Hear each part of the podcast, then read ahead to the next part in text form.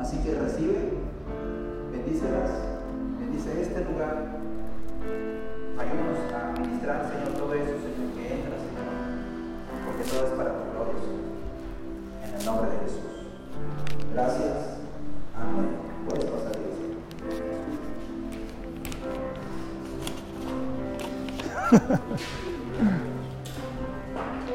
Por, por este lado. Por favor. Gracias.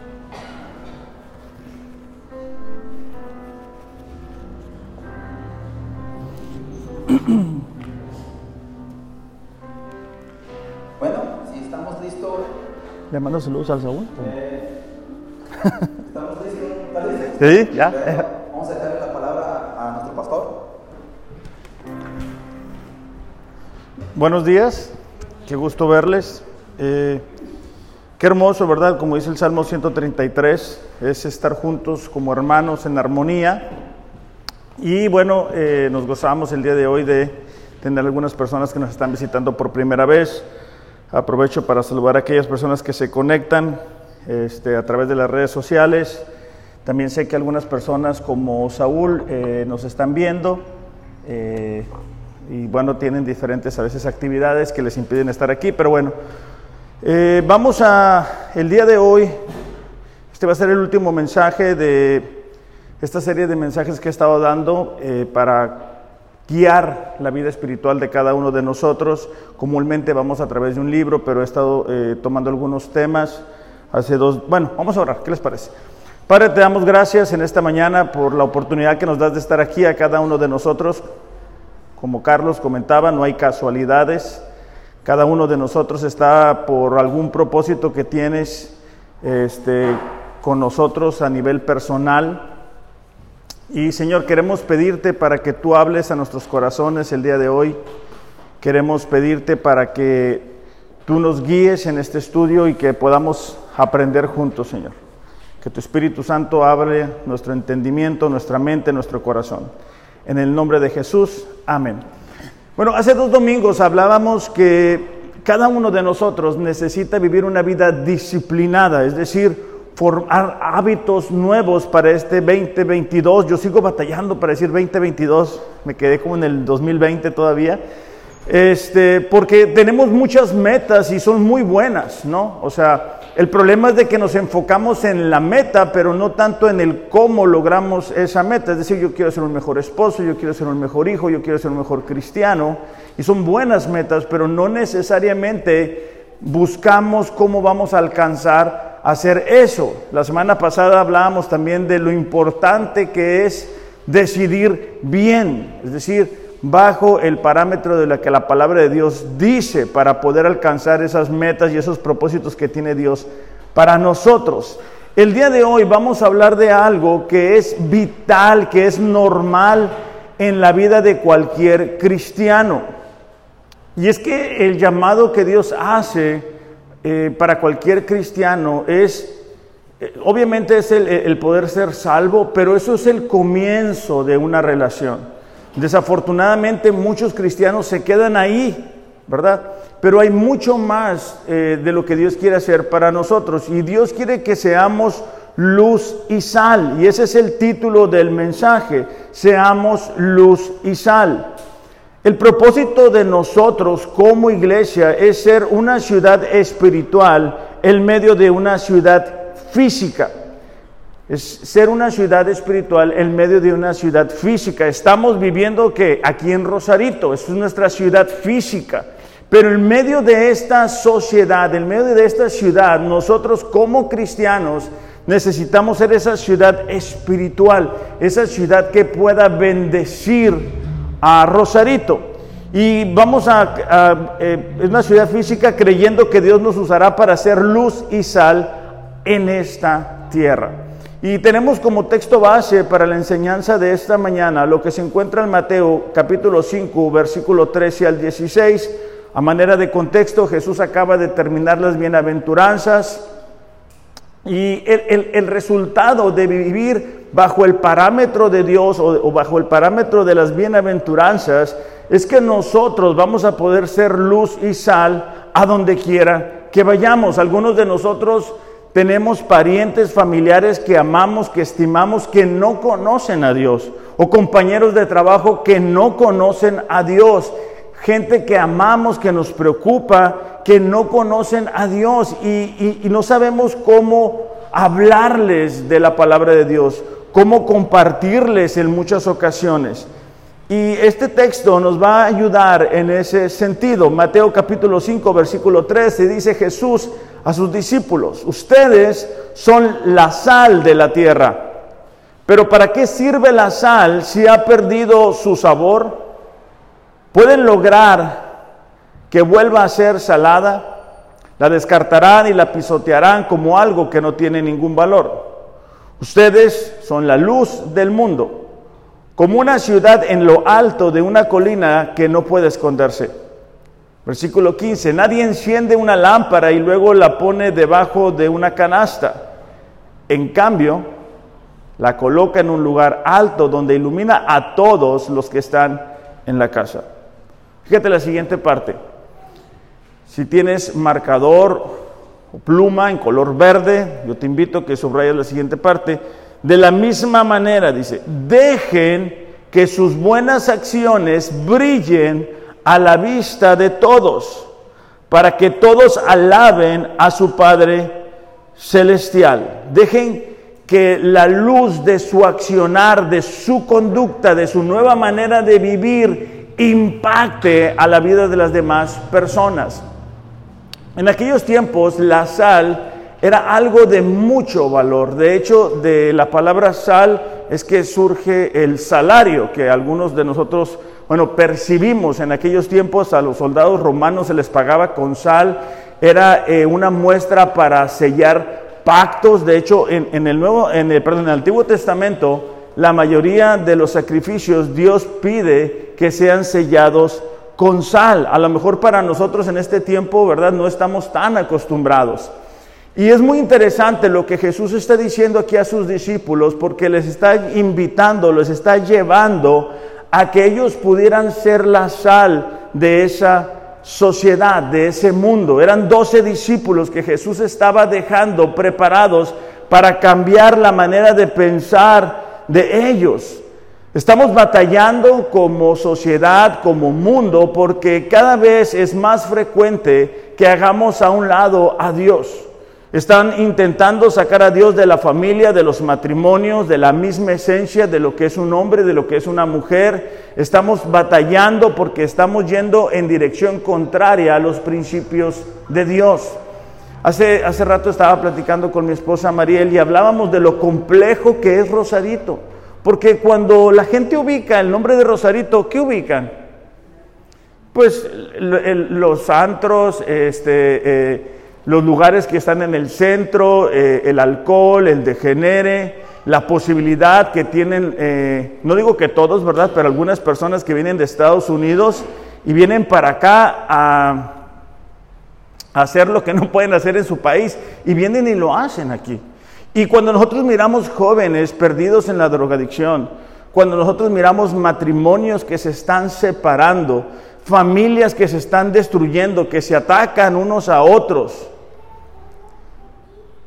Muchas veces nos sentimos impotentes ante eso. O sea, ¿cómo podemos hacerle para tratar de bendecirles?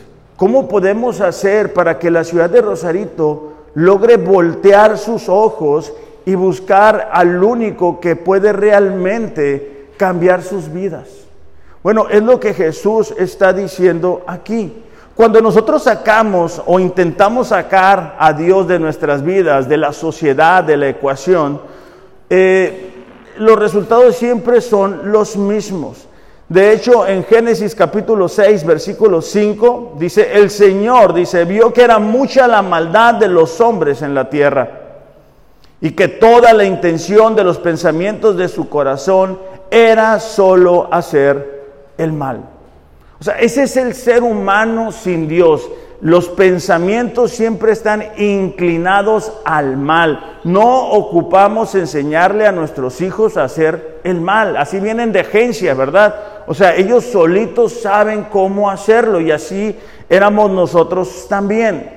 El problema que estamos viendo es que la iglesia de Dios, la iglesia contemporánea, está buscando traer el mundo dentro de la iglesia para que la gente que no conoce a Dios no se sienta incómoda. Están rebajando el Evangelio, están rebajando eh, lo que es la iglesia en sí.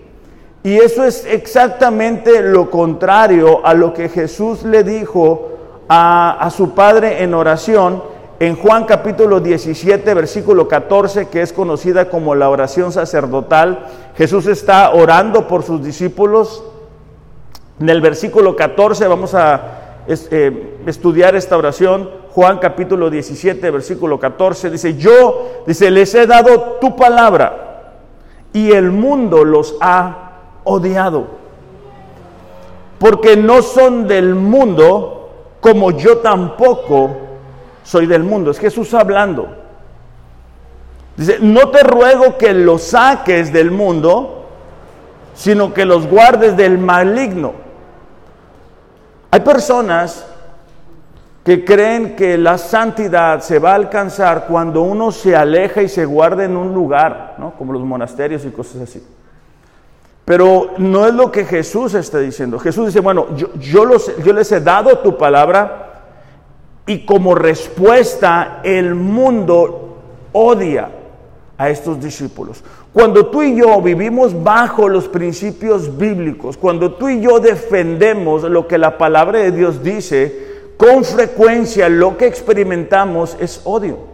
Cuando tú te paras en medio de tu familia y dices que mira, yo no voy a tomar, yo no voy a hacer esto, yo, yo no escucho ese tipo de música, yo no tengo esa clase de convicciones, lo que comúnmente sucede es un impacto, es un choque de creencias, es un por qué tú eres así, ay, qué aburrido, ay, siempre lo mismo, uy, no, o sea, como si con nosotros este, hicieran cortocircuito. Entonces, dice, no te ruego que lo saques del mundo, sino que los guardes del maligno. Versículo 16. Ellos no son del mundo, como tampoco yo soy del mundo. Nosotros como cristianos no somos de este mundo. A lo que aquí se refiere es de que aunque obviamente estamos aquí terrenalmente, nuestra ciudadanía está en el cielo. Los principios bajo los cuales rige nuestra vida son los que la palabra de Dios dice aquí. La manera de vivir la vida debe de ser diferente a la de las personas que no conocen a Dios. La manera en que tratamos a nuestro esposo o a nuestra esposa debe de ser conforme a lo que la palabra de Dios dice aquí. Todas nuestras motivaciones tienen que ser diferentes. Versículo 17, santifícalos en la verdad, tu palabra es verdad.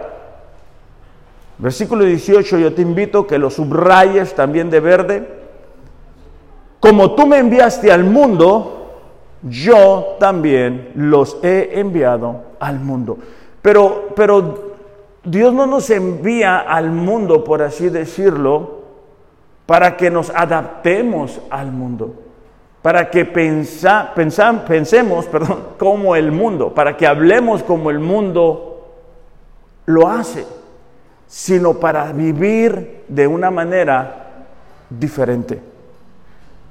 Yo me acuerdo cuando estaba en un momento de, pues estaba solo y yo estaba pidiéndole a Dios por, por una esposa. Y, qué curioso, ¿no? Porque Dios me la dio exactamente como la pedí. Pero antes de, hacer eso, yo estaba eh, escuchando la radio cristiana y en, esa radio cristiana estaba el pastor y su esposa y se llevaban tan bien. O sea, se hablaban con tanto amor, con tanto respeto, que a mí me llamó mucho la atención. Yo antes de eso había tenido muchos, muchas relaciones, pero nunca había experimentado lo que escuché yo que ellos estaban experimentando. Y una parte que ya, o sea, ya fue cuando ya no aguanté más, es cuando ella le dijo a él, sí, mi amor. Cuando ella dijo esas dos palabras, para mí fue lo suficiente para decir, eso es lo que yo quiero, eso es lo que yo necesito. Cuando Jesús habla de que nosotros seamos la sal, habla de la necesidad que nosotros traigamos ese sabor, e, e, esa, esa sed que produce la sal en los seres humanos. Cuando nosotros eh, comemos algo con sal, mm, comúnmente eh, tenemos el deseo de tomar agua. Y cuando nosotros vivimos conforme a la palabra de Dios, cuando nosotros vivimos de acuerdo a los principios bíblicos, la gente se da cuenta que hay algo diferente. O sea, no ocupamos este, compartirles, o sea, un, un sermón, no es que sea equivocado, pero no ocupamos eso, simplemente convivir conforme a la palabra de Dios es lo que provoca en ellos el decir, Él tiene algo que yo no tengo. Antes de ser cristiano, pues yo era, este, pues verdad, como todos los pecadores, pero yo creo que yo era algo espectacular, bueno, más malo de lo normal. Y cuando yo acepto a Jesús en mi corazón, pues yo empecé a decirle a, todo el mundo, hey, ¿sabes qué? Que mira, que acércate a Dios. Y, ellos, este, pues muchas veces eh, no me creían, Creo que en otras ocasiones he comentado que se reían de mí porque decían, ah, te este trae algo. Pero a mí lo que me sorprendió es encontrar personas que creían ser cristianos. O sea, a veces yo les decía, no, que mira, que acércate a Dios. Y es, es que yo soy cristiano. Es que yo soy cristiana. Y yo le decía, ¿cómo puedes ser cristiano si vives de esta forma? ¿Cómo me puedes decir a mí que has nacido de nuevo si hablas así? si tienes esta relación, si estás viendo fuera de los parámetros de la palabra de Dios. En aquellos tiempos no existían los refrigeradores, o sea, estamos hablando de los tiempos bíblicos. Entonces, a veces eh, la, la, comida, las carnes, los pescados, tenía que ser transportado de un lugar a otro y la manera en que ellos guardaban que eso se echara a perder era a través de la sal. La vida cristiana, nuestra vida, nuestra manera de actuar, de alguna manera es ese preservativo para la vida de la sociedad. ¿Por qué? No sé si te pasa, muchas veces tú eres el único cristiano en la familia o tú, tu esposa son los únicos cristianos o en el, lugar de trabajo y están diciendo como chistes, este, ¿cómo se les dice? Eh, rojos, rojos, o sea, rojos y fuertes y albures, y llegas tú y es como que cambia el tono. Comienzan a hablar diferente o evitan de hacer algunas cosas. De alguna manera es lo que sucede en la sociedad cuando nosotros vivimos de la manera que Dios nos dice que vivamos. Cuando sucede el rapto, que, que, ya hablamos de eso hace algún tiempo atrás, cuando tú y yo nos vayamos con el Señor y esto se ponga todavía peor, ahí sí se va a hacer este, muy feo. ¿Por qué? Porque lo que retiene la maldad en la sociedad son los cristianos. La razón por la cual últimamente en la mayoría de plataformas digitales buscan burlarse de Dios, de los cristianos, de los principios, y hemos comenzado a experimentar más presión al decir que somos cristianos porque es como si, como si estuviéramos mal de la cabeza, es porque el enemigo sabe que nuestro testimonio, nuestra manera de vivir, tiene ese poder en la vida de las personas. Cuando tú y yo vivimos eh, a nivel familiar de acuerdo a los principios bíblicos, la gente lo nota. La gente nota cuando alguien es un hombre de Dios en su trabajo, cómo educa a sus hijos, las pláticas que tiene, la perspectiva de la vida. Y ellos se dan cuenta qué es lo que necesitan para sus vidas. Entonces, al Jesús decirle a sus discípulos, ustedes son la sal, Él les estaba diciendo, ustedes eh, son los que se encargan de preservar la vida de las personas. Jesús no estaba diciendo, bueno, al salvarlos me los voy a llevar, no, nosotros somos la iglesia, nosotros somos esa ciudad espiritual. ¿Cómo se va a enterar tu familia que hay un, un Dios que logra cambiar la vida de una persona si no es por nosotros? O sea, con frecuencia decimos, Señor, pues salva a esta persona y está bien, pero es nuestra conducta. Es nuestra bondad a pesar de la forma en que muchas veces nos atacan es mantener nuestras convicciones firmas a pesar de lo que la gente a nuestro alrededor pueda creer y pensar.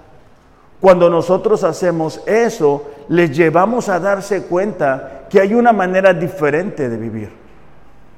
Acuérdate cuando tú y yo no éramos cristianos. ¿Cómo, cómo mirábamos la vida? ¿Cómo hablábamos? ¿Cómo pensábamos? ¿A dónde íbamos? Pero el tener contacto con esas personas cristianas nos hizo darnos cuenta que Dios era real.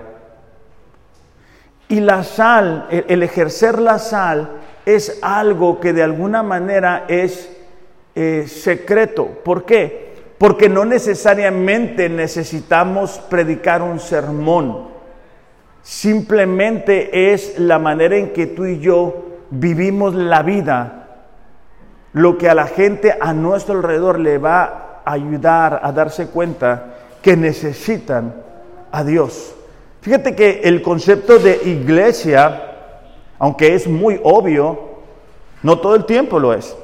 Iglesia es la comunidad de aquellos que han sido liberados por Dios de su esclavitud al pecado por medio de la fe en Jesucristo. Entonces, es esa comunidad que nosotros formamos cuando rendimos nuestra vida a Dios, cuando Dios nos alcanza. Y somos esa ciudad espiritual. Somos eso que Dios quiere utilizar a donde quiera que nosotros vamos. Entonces, dice que es a través de ser la sal, pero hay una advertencia muy interesante en el versículo 13. y dice, pero, ¿para qué sirve si ha perdido su sabor? En, los tiempos bíblicos, muchas veces la sal era contaminada por distintas impurezas. Y lo que hacían es que la agarraban y la tiraban en los lugares donde la gente pasaba o en pisos que eran muy resbaladizos y esa permitía que la gente pudiera pisar con firmeza. Cuando un cristiano rinde sus convicciones a no quedar mal. Ah, no, ¿qué va a decir mi familia si le digo esto? Ah, no, ¿qué van a decir mis compañeros del trabajo si actúo de esta forma? O peor, cuando comenzamos a bajar nuestro estándar de vivir, ¿por qué? Porque las convicciones del mundo comienzan a permearnos ¿verdad? Entonces todo el mundo habla de cierta forma y ya después no se me hace tan equivocado y comienzo a vivir como si no fuera cristiano lo que Jesús está diciendo. Bueno, eso no sirve. Nosotros en este 2022 necesitamos recordar que somos la sal que la sociedad necesita, que la sociedad necesita, que la familia necesita, que el, tu matrimonio necesita. En el sentido de que necesitamos guardar la esencia, vivir conforme a la palabra de Dios, no fuera de ella. De esa manera es que logramos ser la sal. Jesús dijo, eh, ustedes son la luz del mundo. Y eso habla también del impacto que nosotros tenemos sobre la vida de las personas que nos rodean. No sé cuántos de ustedes les ha pasado, ¿verdad? que se despiertan en la noche, ya sea al baño, un ruido, lo que sea, y te pegas en el dedo chiquito, ¿verdad? ¿Por qué? Porque no ves. Cuando una persona intenta vivir por sus principios, por su pensamiento, por su capacidad, está viviendo bajo las tinieblas. Está tropezando, ¿verdad?, con los mismos errores, con las mismas fallas. Hay personas que se divorcian y se vuelven a casar y se vuelven... ¿Por qué? Porque no han encontrado la luz. Cuando estamos en oscuridad necesitamos luz. Ahora pudiéramos decir, bueno, ¿quién soy yo, verdad? O sea, yo soy el único cristiano en la familia, este, pues, ¿cómo, cómo les voy a ayudar? Si tú te das cuenta, e, en un cuarto que está totalmente oscuro, un poco de luz es lo único que necesitas para saber dónde dar el siguiente paso. Cuando nosotros vivimos de acuerdo a la palabra de Dios, les mostramos a ellos qué camino deben de seguir. Salmo 119, versículo 105 dice, lámpara a mis pies tu palabra y una luz para mi camino.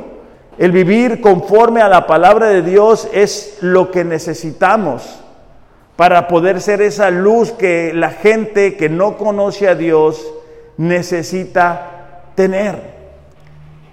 Es eso lo que les permite a ellos ser influenciados.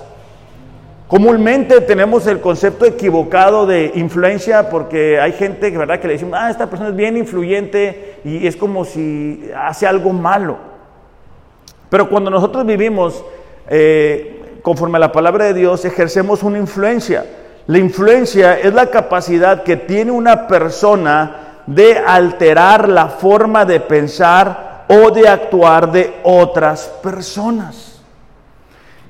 Jesús nos manda a nosotros a vivir de una manera diferente. Cuando vivimos de una manera distinta, indudablemente vamos a ejercer luz sobre sus vidas, sobre sus matrimonios. Vamos a mostrarles cuál es la manera correcta de hacer las cosas, la razón por la cual hay tantos matrimonios que se están separando, hay tanta disfunción, eh, disfunción en, en las familias, divisiones, es porque no tienen a Dios.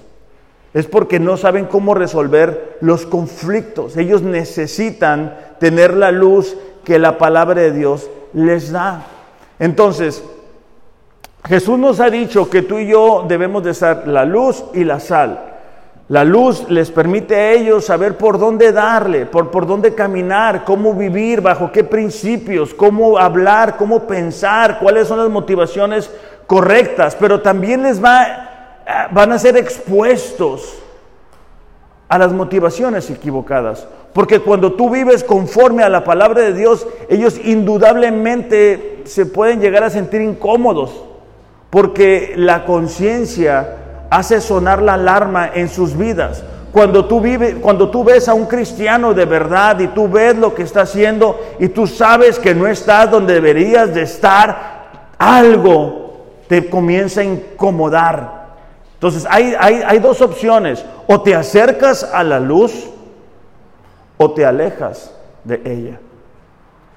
Ahora, quiero aclarar esto, nosotros no somos la luz. Jesús dijo en Juan 8:12, yo soy la luz del mundo. El que me sigue a mí no andará en tinieblas, sino que tendrá la luz del mundo. Nosotros como cristianos lo único que hacemos es reflejar la luz de Jesús en nuestras vidas. Es lo único que hacemos. Pero esto debe de darse de forma natural. Es decir, lo normal en un cristiano es que sea sal, es decir, que preserve la vida de su familia, la gente que le rodea por el, solo contacto con él o con ella, es que les conduzca al camino correcto. Esto es parte normal de la vida de un cristiano. Podemos hablar mucho de lo mal que está nuestra ciudad de Rosarito en cuanto a violencia y los datos que te daba ahorita. Pero es mejor que nos concentremos en la solución. Ahora, quizás nosotros pudiéramos decir, bueno, es que somos poquitos. ¿Verdad? ¿Qué pudiéramos hacer nosotros para una ciudad como Rosarito? Jesús utilizó la vida de 12 hombres y ya sabemos que uno se, se, se volteó, ¿verdad? De equipo. Entonces, y, con ellos fue que él volteó la manera de pensar de una sociedad completa y lo sigue haciendo. Porque no se trata de nosotros, se trata del Dios al cual servimos. No sabes lo que tú puedes hacer con una conversación con un compañero de trabajo. No sabes lo que tú puedes hacer si tratas bien a tu esposo o a tu esposa.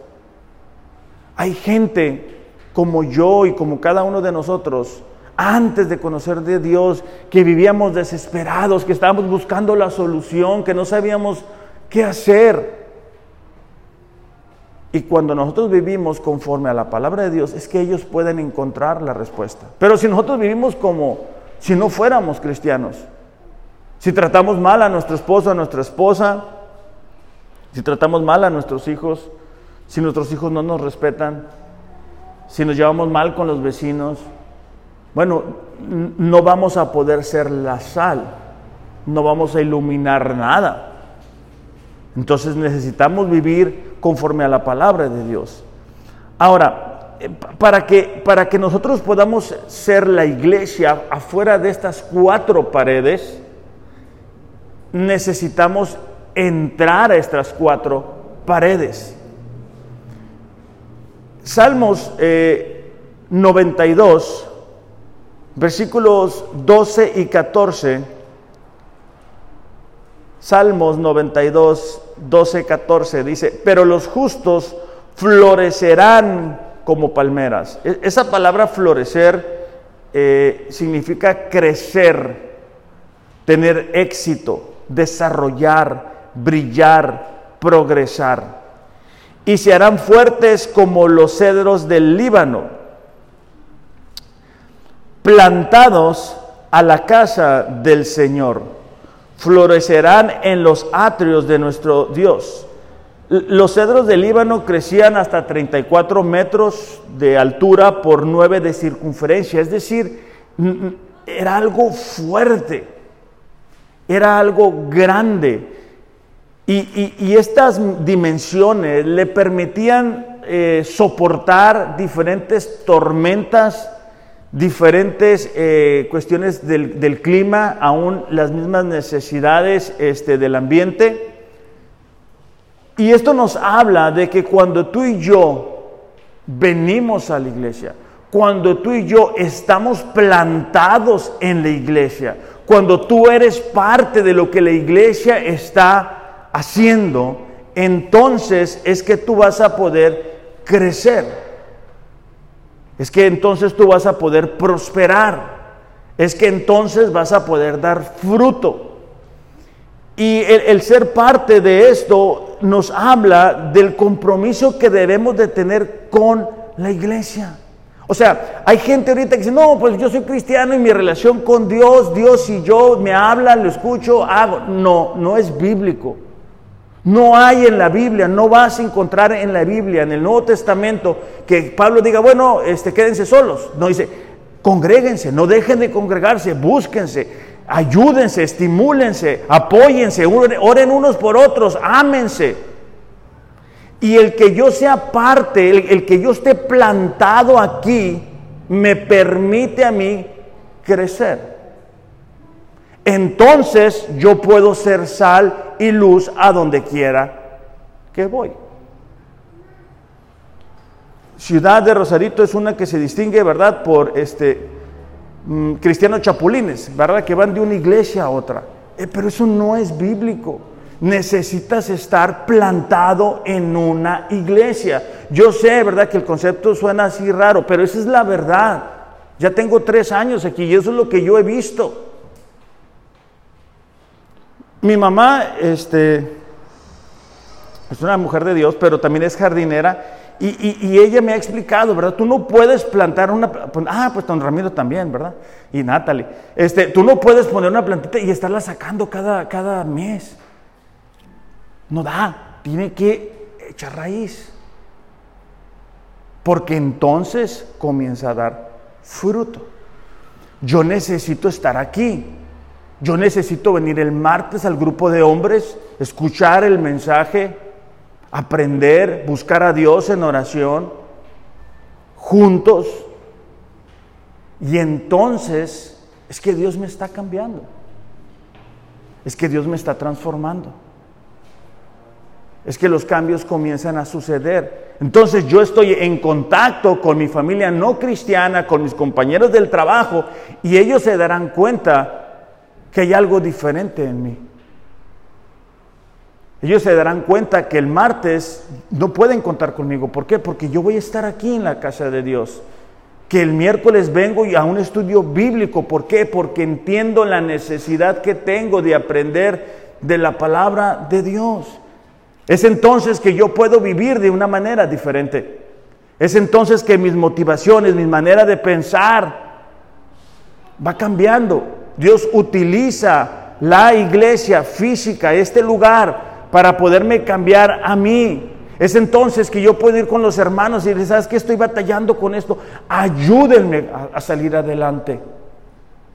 Es entonces que yo puedo ser, ¿qué? La luz y la sal de esta ciudad. Entonces, el, poder dar fruto es el resultado, ¿verdad? De, de estarme expuesto aquí. Deuteronomio capítulo 31, versículo 11 al 13, nos va a mostrar que el, concepto de reunirnos en un lugar físicamente no es un invento humano, ¿verdad? Este, porque vuelvo a lo mismo, hay personas que creen en eso. Deuteronomio 31, 11 dice, cuando todo Israel venga a presentarse delante del Señor, tu Dios, en el lugar que Él haya escogido, leerás esta ley a oídos de todo Israel. Dios le estaba diciendo a su pueblo, yo voy a escoger un lugar a donde van a venir a buscarme. ¿Por qué? Porque a la tierra donde ellos iban a entrar, a la tierra prometida, er, era un lugar donde había mucho eh, paganismo, mucha idolatría, iban a haber muchos altares. Podían ellos tratar de imitar las costumbres de esas naciones, de esos pueblos. Y Dios dice, no, no, no va a ser así. Tú vas a venir al lugar al cual yo te diga. Versículo 12, harás congregar al pueblo, hombres, mujeres, niños, forasteros que estén en tus ciudades. Todos. Para que, fíjate, subrayalo en tu Biblia, para que oigan, aprendan a temer al Señor su Dios. Subraya la siguiente parte también, y cuiden de poner por obra las palabras de esta ley. O sea, cuando la gente viniera al, lugar que Dios les indicara, ellos iban a escuchar la instrucción de Dios, grandes, pequeños, medianos y de todas las edades. Ellos iban a escuchar la palabra de Dios. Y eso les iba a llevar a tener un respeto, una reverencia hacia Dios. ahorita hay muchas iglesias que no conocen a Dios que no son expuestos a la palabra de Dios. Versículo 13. Esta es una parte muy importante. Sus hijos, que no la conocen, la van a oír y aprender a temer al Señor su Dios. E, esta palabra temer, que ya lo hemos visto antes, no es de que tengan miedo, ¿verdad? Sino es de ese respeto hacia Dios esa reverencia hacia Dios que nosotros como padres necesitamos inculcarle a nuestros hijos. Y parte importante es decir, ¿sabes qué, hijo? Vamos a la iglesia. Vamos a tener un tiempo de devocional como familia. Vamos a orar a Dios. Las pláticas que tengamos en casa van a honrar a Dios. Las costumbres, la forma en que yo trato a tu, a tu mamá, hijo va a honrar a Dios. La forma en que la mujer trata al esposo debe de honrar a Dios. ¿Se me estoy explicando? Entonces, todos los días que vivan en la tierra, que van a tomar en posesión, entonces es importante eso. O sea, es importante el, el ser parte de la iglesia física para que entonces podamos ser la luz y la sal, para que podamos contrarrestar la maldad que está en todo el mundo. Ahora te voy a dar en los minutos que me quedan algo muy básico, cómo puede ser la luz y la sal. Primero, con tus palabras, con tus conversaciones, con la manera en que le hablas a, la gente a tu alrededor, a tu padre, a tu mamá, a tu esposo, a tu vecina, al señor de la tienda, al señor que pasa, al señor que te cobra la renta, a los clientes, a los compañeros de trabajo, las palabras. Primera de Corintios capítulo 15, versículo 33 dice, no se equivoquen, las malas conversaciones corrompen las buenas costumbres. Hay veces que decimos, ah, no pasa nada, ¿va? Esta conversación. Y, son chismes, son medias verdades, no ayuda en nada. O tenemos el hábito, ¿verdad? O el mal hábito de hablar este, en contra de las personas. Algo no salió, ¿verdad? Como nosotros queremos y despotricamos, ¿verdad? No, es que es este, este, ta, ta, ta, ta, ta, Y escucha la esposa, el hijo, la hija, el vecino, el perro, el gato, todo el mundo escucha. Entonces, ¿cómo, podemos ser así la, la, sal? ¿Cómo podemos ser así la luz? O sea, ¿cómo se va a dar la, la, gente cuenta de que somos cristianos? Es, es más, ¿seremos cristianos? Primera de Pedro 4:11 dice, el que habla, hágalo como quien expresa las palabras mismas de Dios. Cuando nosotros hablamos debemos de expresar las palabras de Dios. Si no vamos a expresar las palabras de Dios, mejor no digamos nada.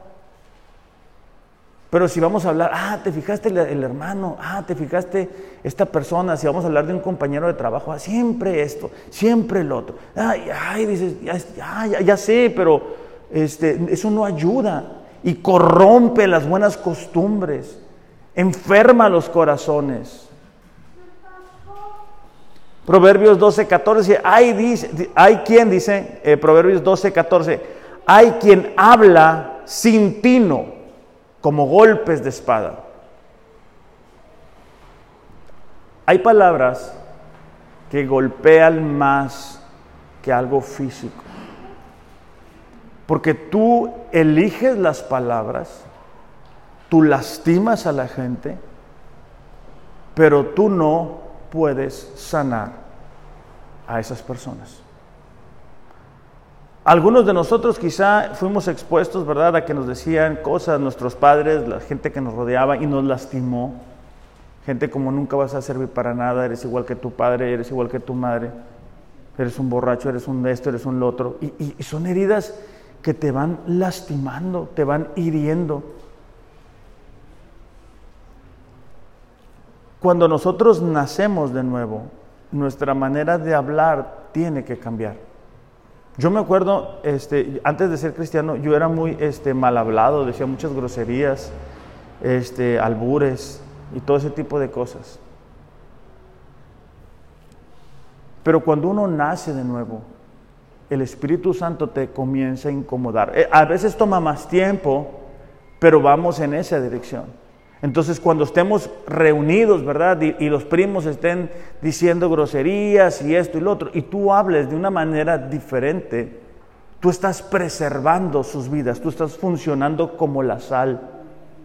Cuando tú hables correctamente, tú estás enseñándoles la luz para que ellos sepan cómo deben de hablar. Obviamente ellos pueden copiar tus palabras, no van a nacer de nuevo porque tú hablas así, pero probablemente abras la, oportunidad para que ellos reconozcan la necesidad que tienen de Dios y se acerquen y digan, sabes que yo necesito lo que tú tienes. Pero si hablamos, ¿verdad? todo el tiempo andamos este, bien apurados y, o sea, en los compañeros del trabajo no notan que somos cristianos entonces no vamos a poder ser la luz y la sal. No vamos a, lograr afectar este, esta ciudad de Rosarito.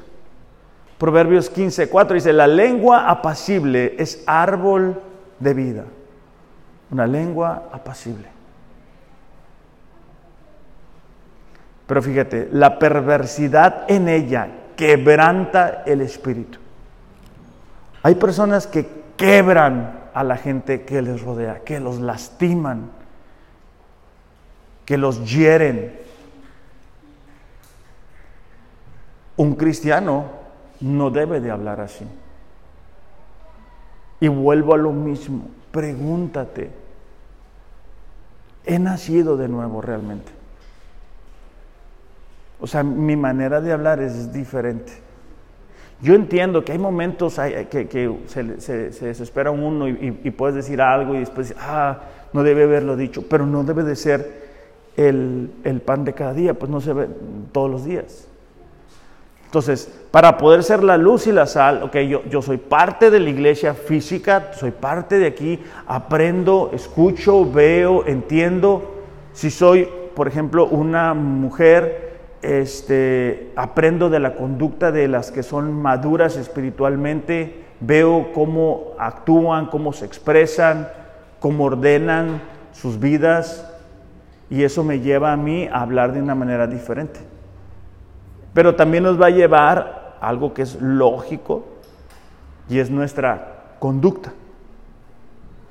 Si vamos a hacer la luz y la sal, no únicamente son nuestras palabras, sino que es también nuestra conducta, nuestra manera de vivir, a dónde vamos, cómo vivimos, qué andamos haciendo.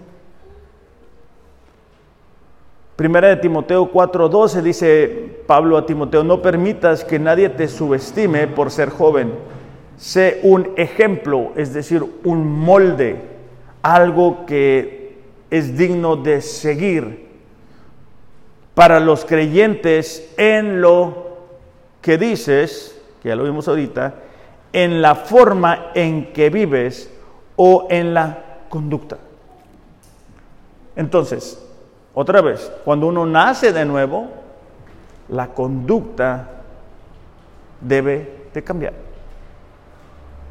La manera en que vivimos es distinta. Ahora esto es un progreso. Proverbios 4:18 dice, la senda de los justos es como la luz de la aurora, es decir, en la mañana, ¿verdad? Que va en aumento en resplandor que es pleno día, hasta que es pleno día. Cuando nosotros nos levantamos temprano, no sé cuántos de ustedes tienen la, costumbre de levantarse muy temprano. ¿Nadie? ¿Nada más Carlos? ¿Los demás no? Ok, bueno, vamos a orar por eso, ¿verdad? El miércoles, este, bueno, el martes que tenemos la oración, vamos a orar para... Este, bueno, a, mí me gusta levantarme temprano y, y comienzas a ver que está bien oscuro y comienzan a salir unos rayos poco a poco poco a poco, hasta que ya el sol, ¿verdad?, es más fuerte. Y eso nos habla de, cómo la conducta del cristiano tiene que ir cambiando. Es poco a poco. El Espíritu Santo este, va mostrándonos esas áreas que necesitamos cambiar. A lo mejor ustedes como yo, pues no sabemos cómo comportarnos y Dios a través de su palabra nos va mostrando la manera correcta pero también es una manera de explicar cómo al principio tenemos áreas ocultas, áreas escondidas, pecados que nadie conoce. Y conforme vamos caminando con Dios, esas áreas en tinieblas deben de ir desapareciendo de nosotros. El versículo 19 del mismo Proverbios dice, el camino de los impíos es como las tinieblas no saben en qué tropiezan. Eh, eh, el mundo sin Dios, pues cada vez está más perdido. Eh, buscan las mismas estrategias del pasado para tratar de solucionar los problemas que no han podido solucionar. Y no van a encontrar la respuesta, porque la respuesta solamente está en Dios. El propósito por el cual tú y yo nacimos, lo encontramos y lo descubrimos en Dios. el, el concepto del matrimonio lo encuentras en Dios. Que se legalice algo no lo hace correcto o agradable delante de Dios. Entonces nosotros tenemos la gran responsabilidad, le voy a pedir a los muchachos de la alabanza si pasan por favor, nosotros tenemos la gran responsabilidad de, ser la luz y la sal, de ser la iglesia. La iglesia es, es una palabra compuesta de, de ser llamado de afuera hacia un lugar para poder ser así una ciudad espiritual, ¿verdad? Y cuando nosotros somos esa ciudad espiritual, es que vamos a poder impactar esta ciudad física. Así que yo te invito eh, que tú puedas reflexionar en este 2022 eh, si estás siendo luz y sal, si estás viviendo de una manera diferente o si no lo estás haciendo. Porque si no lo estás haciendo, es tiempo de que comiences a cumplir el propósito por el cual Dios te ha llamado. Vamos a orar. Padre, te damos gracias en esta mañana. Señor, gracias porque tú nos alcanzaste, tú fuiste a donde nosotros estábamos y tú pagaste un alto precio por cada uno de nosotros. Señor, quizá algunos esta mañana podemos reconocer que estamos o hemos estado distraídos enfocados en nuestras metas, en nuestros propósitos, en lo que nosotros creemos necesitar. Pero esta mañana, Padre, reconocemos que, que hemos olvidado que somos la luz y la sal de esta sociedad. Padre, te pedimos que nos perdones porque hemos estado desenfocados algunos de nosotros. Que nos ayudes a hacer la luz y la sal que Ciudad de Rosarito necesita, que nuestras familias necesitan, que nuestros vecinos necesitan. Padre, en el nombre de Jesús te pido, renueva nuestra fe. Señor, renueva nuestras convicciones. Señor, pedimos en esta mañana que tu Espíritu Santo, Señor, traiga un despertar a nuestros corazones. Señor, que tu Espíritu Santo traiga, Señor, una libertad para vivir conforme y de acuerdo a tu palabra, Señor. Que tu Espíritu Santo, Señor, sea en este lugar, quitando la venda de nuestros ojos. Porque algunos de nosotros hemos estado enfocados en otras cosas y no en ti. Queremos ser esa ciudad espiritual, Señor. Queremos mostrarle a Rosarito que tú eres el único Dios que tú eres el único capaz de cambiar a una persona. En el nombre de Jesús, Señor, te lo pedimos. Vamos a despedirnos con este canto. Yo, me despido de ustedes. Los amo, pero Dios les ama más y vamos a, a cantar todos juntos.